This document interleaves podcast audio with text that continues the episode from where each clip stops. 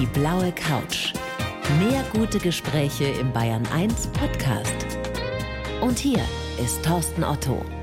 Vera Pein, freue mich sehr, dass Sie da sind hier auf der blauen Couch. Herzlich willkommen. Dankeschön. Ich habe mich auch sehr auf diesen Nachmittag gefreut. Ja. Ich mich auch. Ich ja. mich auch, weil das ist wirklich eine bewegende Geschichte, die Sie uns heute erzählen werden. Sie haben ein tolles Buch geschrieben, über das wir gleich sprechen werden. Viele, viele Kinder, die Ihnen eine Menge verdanken. All das gibt es zu bereden heute. Frau Pein, wie viele Kinder sagen gerade Mama zu Ihnen? Also 16. 16? Ja. 16 Kinder haben Sie gerade im Haus? Nein, nein. Aber mir sind ja viele noch geblieben, die mal bei mir im Haus gewesen sind. Ja. Also wenn die dann nicht nach Hause gehen zu ihrer Herkunftsfamilie, dann bleibt ich die Familie. Es ist dann so. Ja. Wie viele sind aktuell bei Ihnen? Es sind vier. Also vier Kinder. Der jüngste ist drei, dann die andere ist sieben. Äh, davon sagt eine Vera, der Jüngste sollte es eigentlich auch, aber der organisiert das nach seiner Art. Ja. Das heißt, er sagt manchmal Mama. Der sagt Mama zu mir und Mami zu seiner Mutter. Mhm. Und der weiß genau, von wem er redet, wenn er redet. Also da muss man sich nicht Sorgen machen. Weil diese Kinder zum Teil eben auch ihre leiblichen Eltern immer mal wieder auch am Wochenende sehen. Die sehen sie immer. Alle Kinder sehen ihre Eltern, weil die Eltern einfach zum Leben der Kinder dazugehören. Und es ist so, bei diesen beiden Kleinen ist sowieso nur ein Besuch auf Zeit in meinem Haus. Und da muss man natürlich schon auch ganz klar die Mutter ganz viel dazu ziehen, dass sie eben einfach hier der Draht zwischen den Kindern und der Mutter lebendig bleibt. Ja. Was sind denn das für Familien, aus denen diese Kinder kommen, die offenbar so gestrickt sind, dass die Kinder dort zumindest nicht die ganze Zeit sein können? Also in dem Fall jetzt zum Beispiel ist es eine sehr junge Mutter, die einfach ein bisschen Zeit brauchte, auf die Beine zu kommen. Die macht jetzt eine Ausbildung, die hat Wohnung, die hat alles, was man braucht jetzt auch. Und deswegen wird es auch nicht mehr lange dauern, dass die Kinder wieder zurückgehen. Meine anderen beiden, die bei mir leben, 13 und 15, habe ich schon von Anfang an, also schon sehr lange. Die große war damals zwei und die kleine war neun Wochen. Das heißt, die kommen aus kaputten Familien, zerrütteten Familien? Nicht unbedingt. Das ist einfach oft eine Geschichte hinten dran, wo man denkt, auch die Mütter dieser Kinder, eigentlich sind es ja meistens Mütter, muss man ganz ehrlich Leider sagen. Leider Gottes, ja. Ja bräuchten eigentlich selber eine Familie, die ihnen helfen würde in diesen Situationen, in denen sie stecken, wo sie dann ein Kind abgeben müssen. Und dann sind die alleine und haben oft eine Krankheit auch, die ihnen einfach nicht die Stabilität gibt oder haben einfach äh, Lebenserfahrung gemacht, eine Kindheit, eine Jugend auch ganz, ganz schlimm ist, Sachen erlebt und haben dann auf einmal ein Kind und kriegen das nicht auf die Reihe erstmal. Und dann versucht man das zu stützen und zu fördern. Und bei manchen kristallisiert sich halt auch raus, dass es einfach dann doch nie wieder einen Weg zurück gibt. Aber die bleiben dann ganz lange bei Ihnen. Die bleiben lange bei mir. Aber das Schöne ist, dass trotzdem im Laufe der Zeit dann eigentlich bis auf ein einziges Mal es immer geklappt hat, dass dann eine Beziehung mit der Herkunftsfamilie sich aufbaute. Und von meiner jüngeren Großen, also da kommt die Mutter alle paar Wochen zu uns und übernachtet bei uns. Und ja, das ist toll. wir führen dann ein Leben gemeinsam. Ja. Und das ist auch ganz wichtig für Das heißt, es ist wirklich Familienleben, was bei ja. Ihnen stattfindet. Ja. Unter Einschluss der leiblichen Familie. So ist es. Wenn genau. es denn möglich ist. Wenn es möglich ist, ja. Gibt es denn auch Kinder, die bei Ihnen sind, die schon in frühester Kindheit Schlimmes erfahren haben? Die missbraucht wurden, misshandelt wurden? Also die Facette ist groß, sagen mhm. wir mal, ja. Es gibt ein paar ganz schlimme Fälle, die ich auch betreuen durfte oder begleiten durfte. Und wo ich dann auch manchmal so innerlich an meine Grenzen komme, wenn ich dann auch so sehe, wie damit umgegangen wird, wie die dann auch allein gelassen sind mit ihrem Schicksal, wenn sie bei mir wieder weggehen. Warum gehen die bei Ihnen wieder weg? Wo gehen die hin? Naja, ein Kind zum Beispiel, die konnte nicht bei uns bleiben, weil die einfach aus dem bayerischen Land weg musste, um so weit wie möglich einen Abstand dazwischen zu kriegen. Weil die Geschichte die so, so brutal genau, war. Genau, weil die Geschichte so dramatisch war auch, ja. Was macht es mit Ihnen, wenn Sie solche Kinder gehen lassen müssen? Oder Kinder, die Sie besonders lieb gewonnen haben? Das ist ja wie im richtigen Leben. Also dazu muss ich sagen, das habe ich geübt. Wenn ich an meine ersten Kinder denke, die kamen, also eigentlich waren das ja dann der zweite und der dritte, die da waren, wo man am Anfang davon ausging, ein paar Wochen und dann wurden es ein paar Monate und dann waren es im Endeffekt viereinhalb Jahre. Puh wo man in der Zwischenzeit auch mal dann sozusagen nach Gesprächen mit der Mutter davon ausging, die Kinder bleiben doch jetzt eigentlich langfristig. Und ich mich dann schon so in Sicherheit gewiegt habe, na gut, dann habe ich meine zwei eigenen und habe. Das sind dann wirklich Muttergefühle, die das sind. Das habe ich sowieso eigentlich jetzt immer. Ich bin eine Leihmutter. Mich kann man ausleihen, sage ich dann immer. Und wie das dann eben einfach dann sich doch rauskristallisierte, dass die Mutter selber auf einmal dann doch wieder den Weg zurück zu ihren Kindern gefunden hatte, war das damals für uns echt dramatisch weil wir einfach da irgendwie nicht drauf vorbereitet waren. Also das war eine ganz harte Zeit. Vor allen Dingen haben wir dann die Kinder hinterher auch eine Zeit lang überhaupt nicht gesehen. Und das war auch für meinen Sohn, der damals ja mit dem. Sie haben ja noch zwei eigene Kinder ja, gehabt. Genau, also, klein, also haben Sie immer noch, aber damals ja, waren die auch kleine. Ja. Und der wurde damals mit dem Jungen groß. Also die waren ungefähr alle im gleichen Alter. Die haben zusammen Radfahren gelernt, Schwimmen, erste Klasse, Kindergarten, alles zusammen gemacht gehabt. Und dann habe ich mir gedacht, da muss ich was dran ändern, ja. Und haben also, Distanz geschaffen oder versucht ja, zumindest, das immer nicht, wieder zu schaffen? Nicht Distanz, aber einfach mir klar zu sein, wenn das Kind hier ankommt, dann hat es ein Paket dabei. Und in diesem Paket steckt auch schon ein Abschied. Aber letztendlich ist es doch für uns alle so, die wir Eltern ja. sind, dass wir die Kinder in Anführungsstrichen nur geliehen haben. Irgendwann so sind sie groß es, und ja, müssen, sollen ja. aus dem Haus. In Liebe empfangen und in Freiheit entlassen, heißt es ja so schön. ja, aber, aber, so schwierig ist es, ne? Es ist schwierig, aber ich muss dazu sagen, in vielen Fällen ist ja dann einfach auch durch meine Arbeit vielleicht auch unterstützt, eine Rückführung in die Herkunftsfamilie möglich gewesen. Und das ist natürlich ein toller Erfolg, weil dann kann ich nur sagen, Mensch, es hat sich gelohnt, der Einsatz. Und auch für das Kind war das dann irgendwie nicht so tragisch. Ja. Ihr wunderbares Buch, Frau Pein, heißt 60 Mal Mama, wie ich als Pflegemutter erkannte, was Kinderseelen brauchen. Konnten Sie denn die meisten dieser Kinderseelen, wie Sie so schön schreiben, retten? Nicht alle, nein. Das muss man sich auch eingestehen, dass es dann das auch Kinder nicht. gibt. Nein. Und es gab auch eine, die konnte ich noch nicht mal behalten, auch wenn ich sie hätte behalten können. Es war nicht kompatibel, sagt man doch so schön in der Fachsprache. Die hätte uns das Haus zerlegt, mein Herz zerlegt und die Nerven der Geschwister. Also das war nicht zu machen, ja. Aber es ist rare Fälle eigentlich. Und ich muss dazu sagen, ich habe heute mit ihr auch wieder einen guten Kontakt und alles. Aber es ist klar, ein Weg zu uns zurück, das passt nicht, ja. Es ist so, dass es manchmal natürlich auch Kinder gibt, die zu uns kamen, die schon größer waren und die haben dann schon ihr eigenes Leben und ihre eigenen Erfahrungen und die finden es eigentlich dann auch mehr ätzend, bei uns da anzukommen. Weil da gewisse Zeiten, ja, vor allen Dingen die Oberregel eben Handy. Das ist ja das Hauptthema, was meine Kinder hassen. Auch das Kapitel im Buch finden sie fürchterlich. Weil sie keine Handys erlauben oder Doch, nur sehr eingeschränkt? Sehr eingeschränkt. Also jetzt seit einem Jahr haben wir Handy. Das ist die große zu ihrem 15. Geburtstag, hat die das bekommen. Also und Moment nochmal, vier Kinder haben Sie aktuell bei sich. Ja. Im Alter von drei, drei bis fünf. sieben ja. und 13, 15. 15. Und die 13-Jährige hat dann natürlich so rebelliert, dass dann ihre Verwandtschaft gleich dafür gesorgt hat, dass sie auch ein Handy bekam. Wenn ich mir vorstelle, ich würde meiner Tochter, die jetzt 15 wird, das Handy untersagen, dann wäre aber Krieg im Hause Otto. Die würde ihnen wahrscheinlich die Bude anzünden. ja, also meine versuchen es auch immer wieder. Und ich habe aber so einen schönen Link, der nennt sich Family Link. Und da kann man natürlich dann ein bisschen zuteilen. Ich kann sehen, was sie sich runterladen wollen und ich kann vor allen Dingen ihnen zugestehen, wie viel Handyzeit sie haben. Mhm. Sie hassen es, aber es ist einfach, für mich ist das einfach ein ganz klarer Fakt. Ich kann es nicht anders. Ich kann das nur in dieser Art und Weise. Denen das jetzt in die Hand zu drücken und sagen, viel Glück, nein.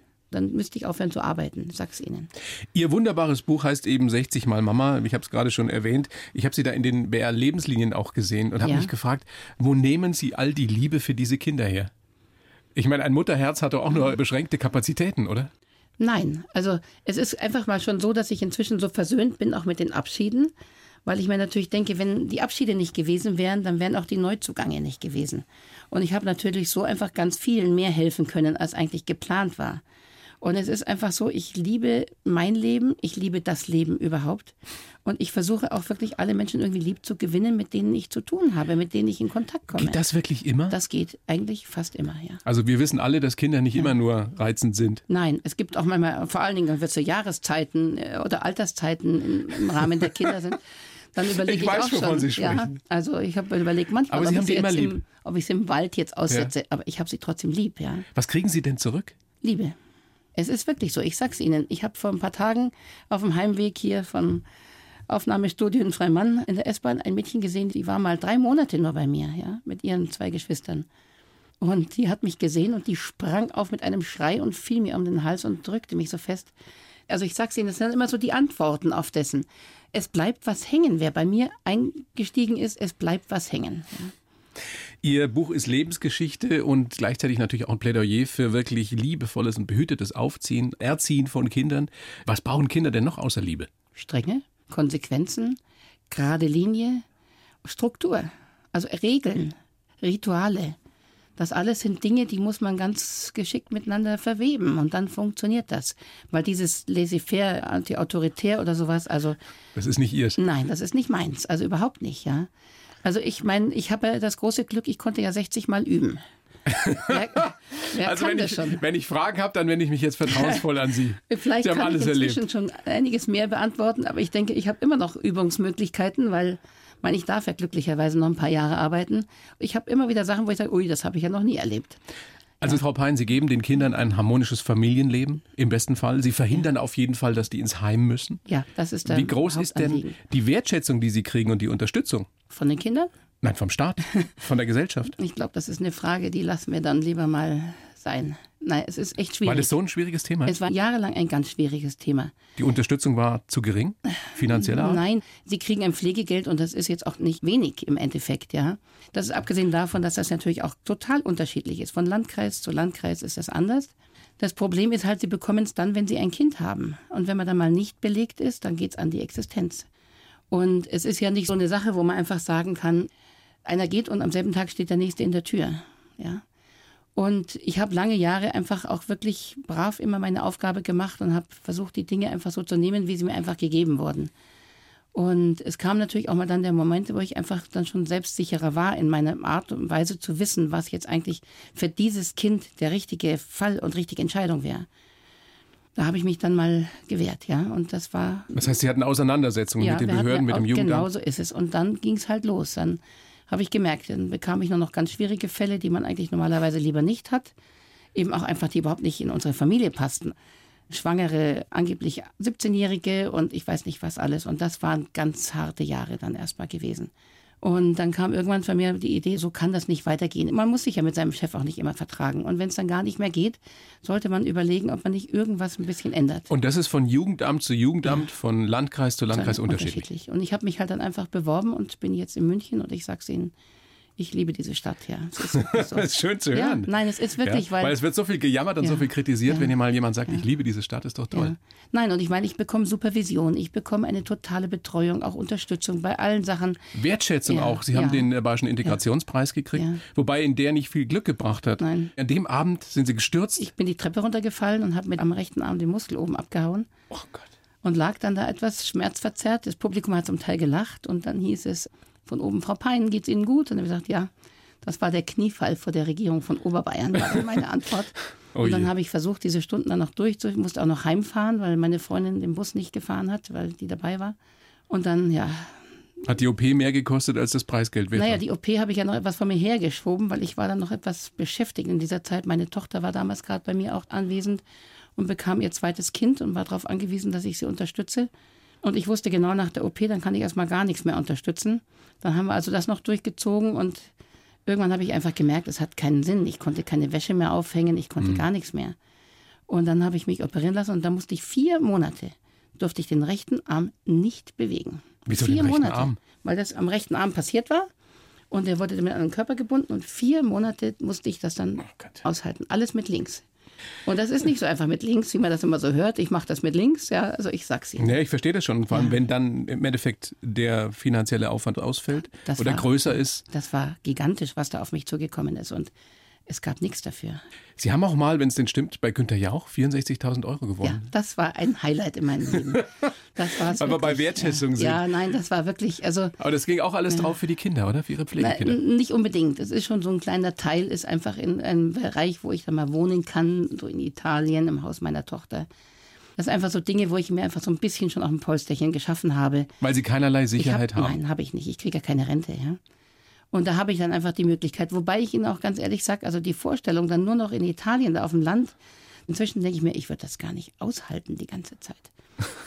Also ich werde mir dann vielleicht noch so ein kleines Wohnmobil anschaffen und dann von einem Kind zum anderen fahren Ja. und hier mal Oma Das ist sowieso Ja. so eine Vorstellung, die Sie haben, oder? Ja. Wenn Sie mal in ein paar Jahren aufhören, Das dann wollen so. Sie all die Kinder, die Sie großgezogen haben, besuchen. mit Zeit nochmal besuchen und bei so vielen geht ein Jahr dann auch vorbei, Absolut? Ja. mindestens. Frau Pein, Ja. großes Vergnügen, dass Sie da sind. Danke. Spannende Geschichte. Ich gebe Ihnen jetzt mal den Lebenslauf, den Ja. ich geschrieben habe. Ja. Sie lesen den so vor. Ja. Bitteschön und danach besprechen wir das ausführlichst. Ich heiße Vera Pein, habe ein großes Herz für Kinder und immer Platz für verlorene Seelen.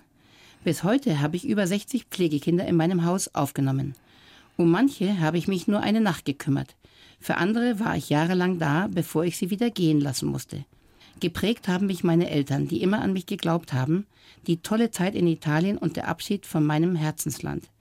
Als ich ganz unten war, entdeckte ich die Pflegekinder für mich. Und seitdem darf ich meinen Traum von der Großfamilie leben. Jetzt möchte ich auch noch die letzten Zwerge Flügge bekommen und in Zukunft dann von Kind zu Kind reisen. Da steht's. Da steht schwarz auf, auf rosa. Ja. Also genau so ist es. Also ganz einfach nur irgendwo im Gemüsegarten und Lehnstuhl, das ist nicht meins. Nee, kann Das- ich mir auch nicht ja, vorstellen ja. bei Ihnen. Also ich werde immer eine Aufgabe finden, wo ich mich betätigen kann. Und ich denke, bis dahin sind auch dann meine Kinder so weit, dass es dann vielleicht auch schon manche Enkel gibt. Und dann hat man natürlich auch gleich gerne mal eine Aufgabe. Ja? ich kann mir überhaupt Ja. nicht vorstellen, dass Sie ohne Aufgabe irgendwann sein wollen, werden können.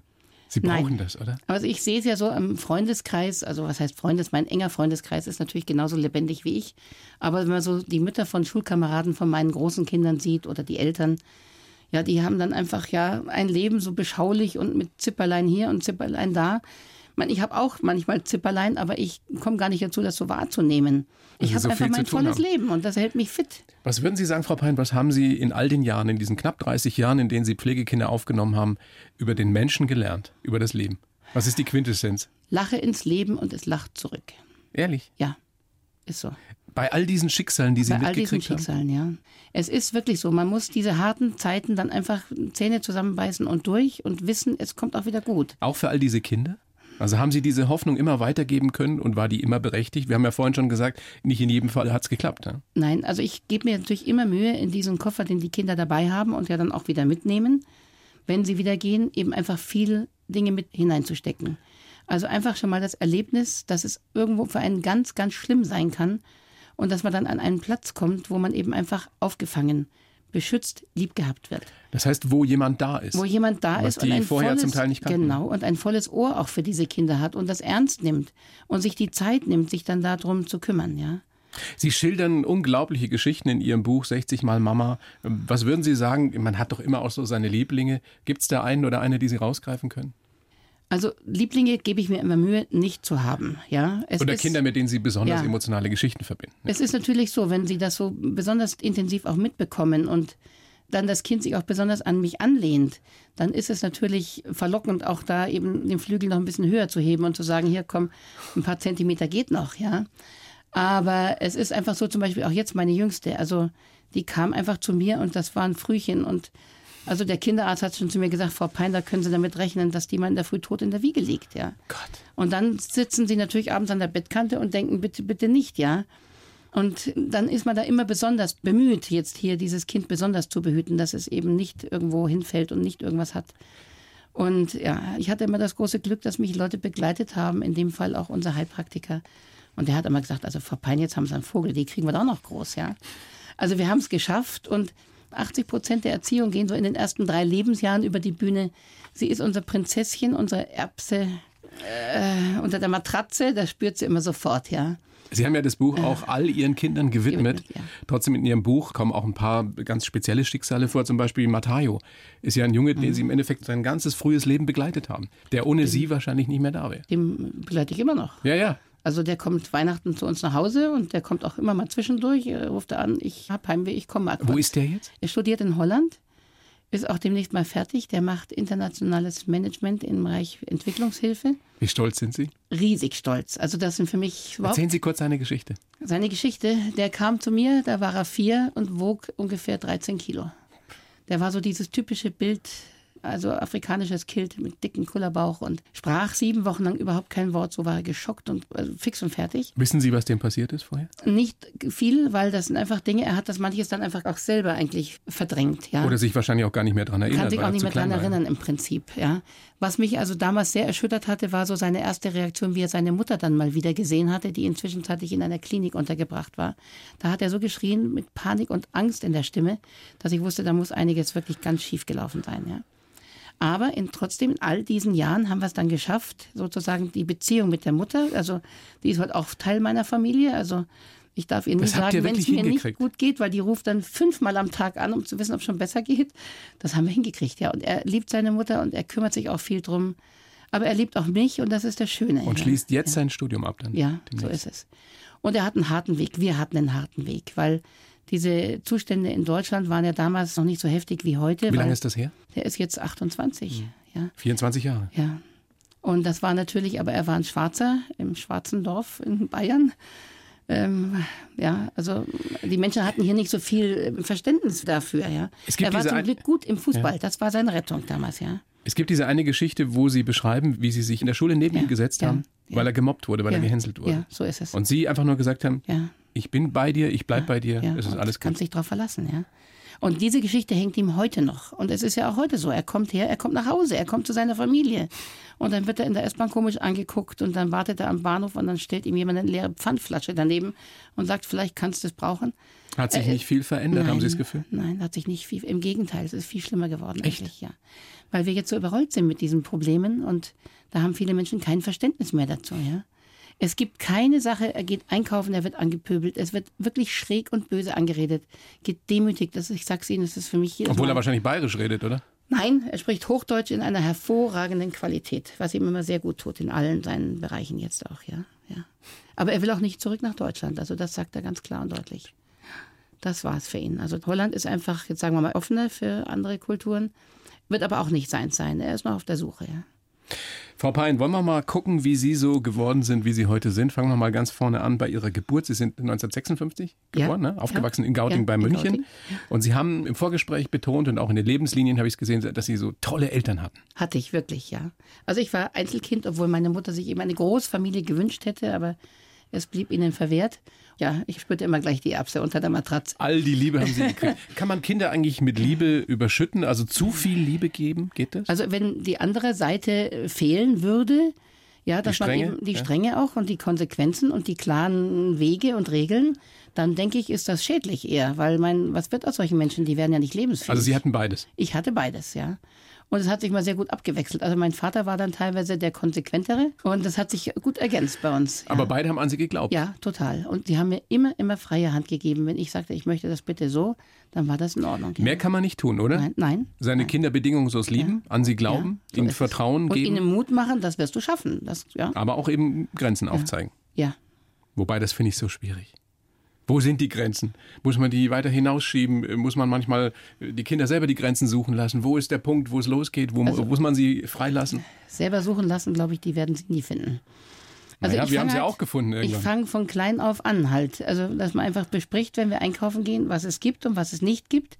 Und dabei bleibe ich halt dann auch. Und wenn ich mal Nein gesagt habe, dann ist das Nein. Konsequent. Ja, und dann tut man sich auch viel leichter. Weil wenn Aber ich dann mal Sie Ja da gut sage. Drin? Ich meine, Sie müssen es sein wahrscheinlich, oder? Sie müssen konsequent sein. Ich nicht überleben. ja. ja. Ja. Also es fällt mir langsam jetzt schwerer, weil ich einfach auch merke, man, ich, was ich vergessen habe bei meinem Anfang meiner Karriere, dass man eben älter wird. Und in mancher Hinsicht dann auch nicht mehr so ganz so belastbar wie vielleicht noch vor 30 Jahren. Ja.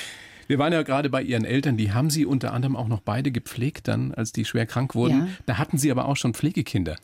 Also am Anfang nicht. Ja, aber dann. Die Krankheit war ja auch dann der Grund eigentlich, warum wir von Italien aus zurückkamen, weil da eben alles dann zusammenbrach. Ja. Sie waren nach Italien schon lange gezogen und Ihre Eltern sind dann nachgekommen, ja, als so Sie schwanger es. wurden, als Sie Ihr erstes Kind gekriegt ja, haben, so um Ihnen zu helfen. Ja, und als sich bei meinem Vater eben abzeichnete, dass er nicht mehr so ganz gesund ist und dass es besser ist, wenn er nicht mehr beruflich so aktiv ist.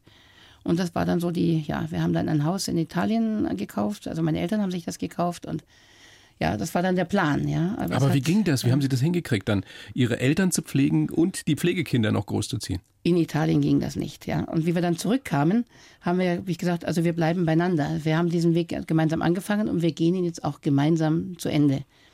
Und hatten das Glück, ein Häuschen zu finden, wo wir dann auch Platz hatten. Und ich muss dazu sagen, die Pflegekinder waren dann mein Lebensquell, so kann man es vielleicht nennen. Weil bei meinen Eltern ging es halt Schritt für Schritt bergab. Also Sie haben beides gehabt. Sie haben gesehen, ja. wie das Leben weicht, wie das Leben so zu Ende es. geht genau. und wie das Leben wächst. Ja, und da hatte ich dann gemerkt, und da habe ich Erfolg und das macht Freude und das hat auch meine Eltern gefreut. Also das war für meine Eltern einfach eine herrliche Zeit auch noch, die sie damit hatten, ja.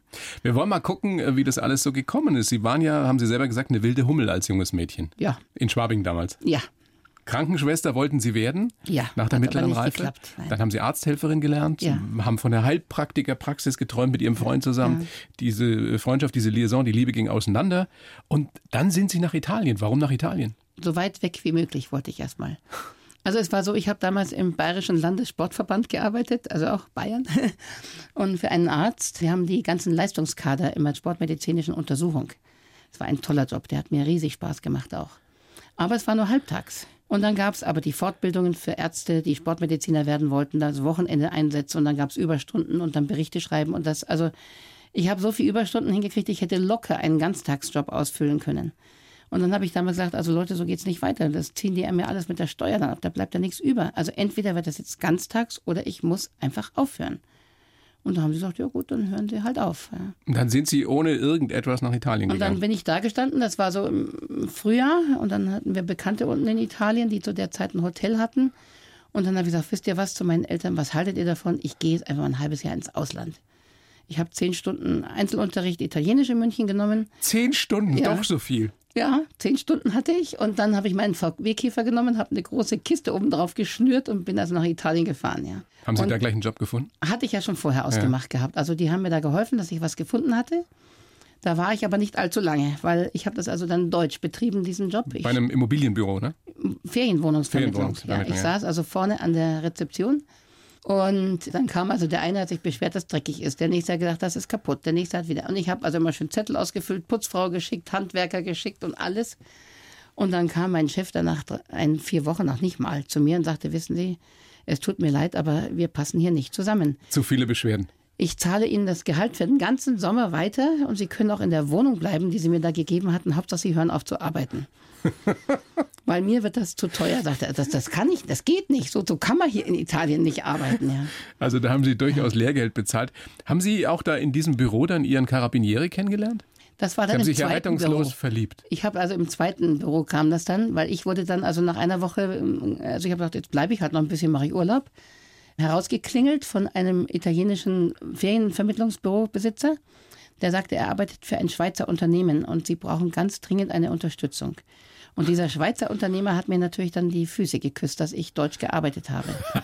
Also wir haben es dann super ergänzt und so ging das halt dann auch. Und da habe ich dann viel auch für Touristen auf die Beine gestellt. Und wir hatten dann immer wieder auch das Problem, dass dann viel geklaut wurde. Und dann kamen die zu mir und saßen da und weinten. Und dann musste ich die auf die Polizei begleiten und sagen, hier Übersetzung äh, für Anzeige, dass die zu Hause von der Versicherung das dann wieder kriegen. Naja, und so kam das, so wie es dann kommen sollte, ja. Und dann haben Sie den Carabinieri eben kennengelernt, lieben gelernt.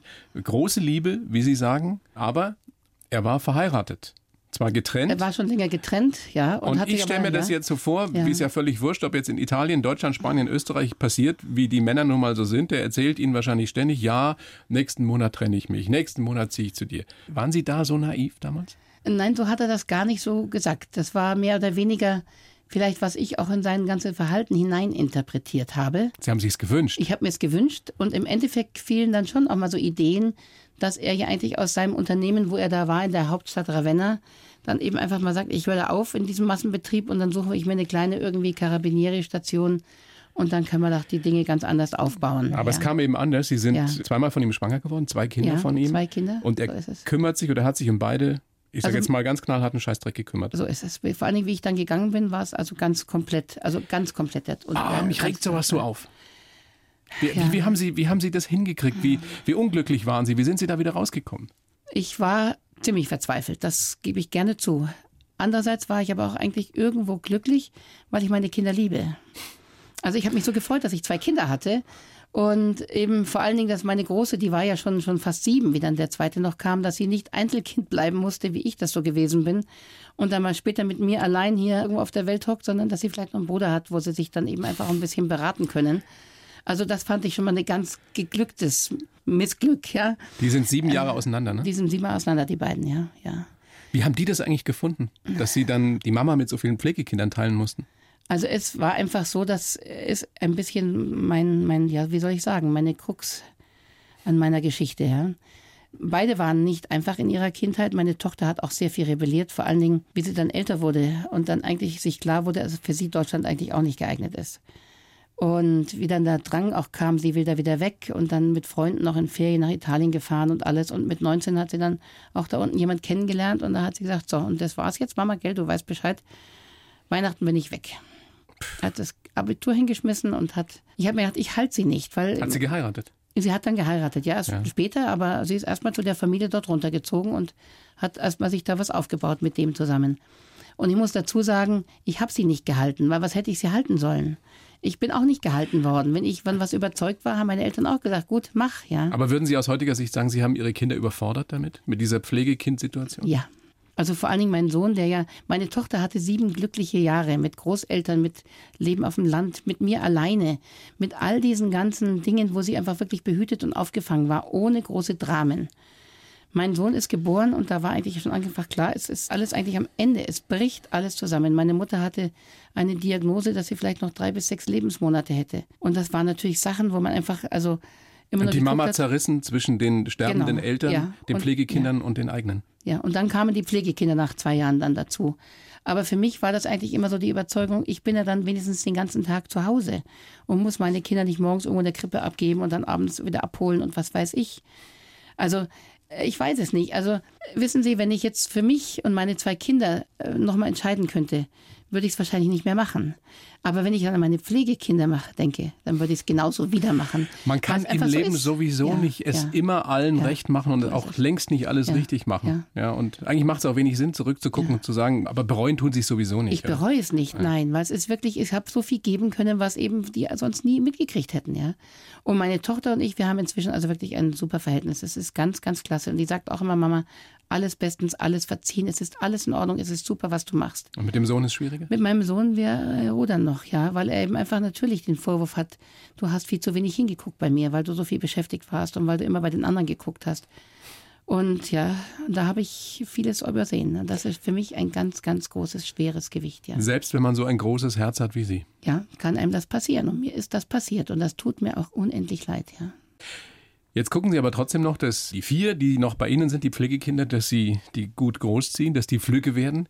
Und dann kaufen Sie sich echt ein Wohnmobil und fahren also, zu allen Pflegekindern, die Sie jemals hatten? Wahrscheinlich werde ich es mir nicht leisten können, aber ich habe jetzt so ein Ford-Auto geschenkt gekriegt, also zum Teil gesponsert gekriegt über die Gemeinde.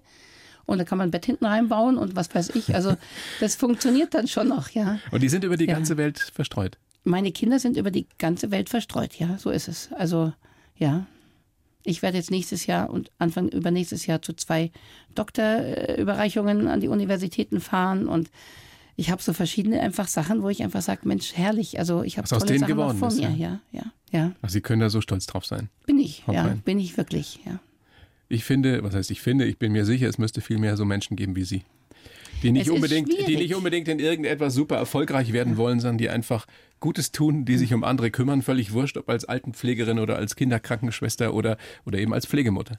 Ich schaue mir halt immer so ein bisschen die Welt an und denke mir, au Backe. Ja? Eigentlich ist doch wirklich das Beste, wenn jeder von uns was tut, wo er was Gutes tut. Und vor allem ist es ja so ja. banal. Man, das weiß man ja selber. Ja. Wenn man für andere was Gutes tut, geht es ihm auch selber besser. So ist ja. es. Genau ist so. so. ist es, ja. Trotzdem machen wir es viel zu selten, oder die meisten von uns zumindest. Und es ist einfach, es liegt mir fern, jetzt irgendwelche Reichtümer anzuhäufen oder was weiß ich. Es, Hauptsache wir überleben. Das ist mir das Wichtigste. Wollen wir nochmal festhalten, Sie leben nur von dem Geld, das Sie vom Jugendamt kriegen für Ihre Pflegekinder. Ja. Sie kriegen keine Rente? Nein. Irgendwann? Nein, nix. nein. Nein. Wovon werden Sie leben, wenn Sie es gibt ja die Grundsicherung jetzt, nehme ich mal an, dass wir das bis dahin haben. Ich habe so ein paar Jährchen Kindererziehungszeiten vorzuweisen. Ich weiß natürlich nicht, ob mir das bei Pflegekindern unbedingt angerechnet wird. Ich kann denen ja dann mal meinen Film zeigen auf der Rentenstelle. Ich weiß es nicht, aber ich habe keine Angst. Glauben Sie mir das? Ich habe keine Angst, weil ich denke mir, für mich ist immer gesorgt worden. Wenn es ganz schlimm war, es war immer irgendwas passiert, wo es einfach weiterging. Und das ist ein Urvertrauen, was ich entwickelt habe. Das ist toll. Ja, und das ist das, worauf ich baue und woran ich mich auch festhalte. Ja. Frau Pein, ich wünsche Ihnen, dass das alles genauso läuft, wie Sie sich das vorstellen. Dass Sie die ganze Welt bereisen werden, Ihre Enkelkinder, hätte ich schon fast gesagt, Ihre Pflegekinder sehen. Meine Enkelkinder habe ich auch schon zwei inzwischen. Also die sehe ich ja, auch. hoffentlich auch. Ja. Die werden sich auch freuen, wenn sie mich mehr zu Gesicht bekommen. Ja. Und vor allem gesund bleiben. Da gebe ja. ich mir Mühe. Also ja. da bin ich ja gut behütet. Ich habe meinen Trupp an Unterstützern, die immer wieder auch mal mir ein paar Tage frei verschaffen oder die mir dann auch medizinisch zur Seite stehen. Und da bin ich gut behütet, ja. Ich werde das hinkriegen, klar. Da bin Wo ich ein mir Wille sicher. ist, ist auch ein Weg. Alles Gute. Vera Pein, vielen herzlichen Dank für den Besuch auf der blauen Couch. Dankeschön. Dankeschön. Die blaue Couch, der Bayern 1 Talk als Podcast. Natürlich auch im Radio. Montag bis Donnerstag ab 19 Uhr.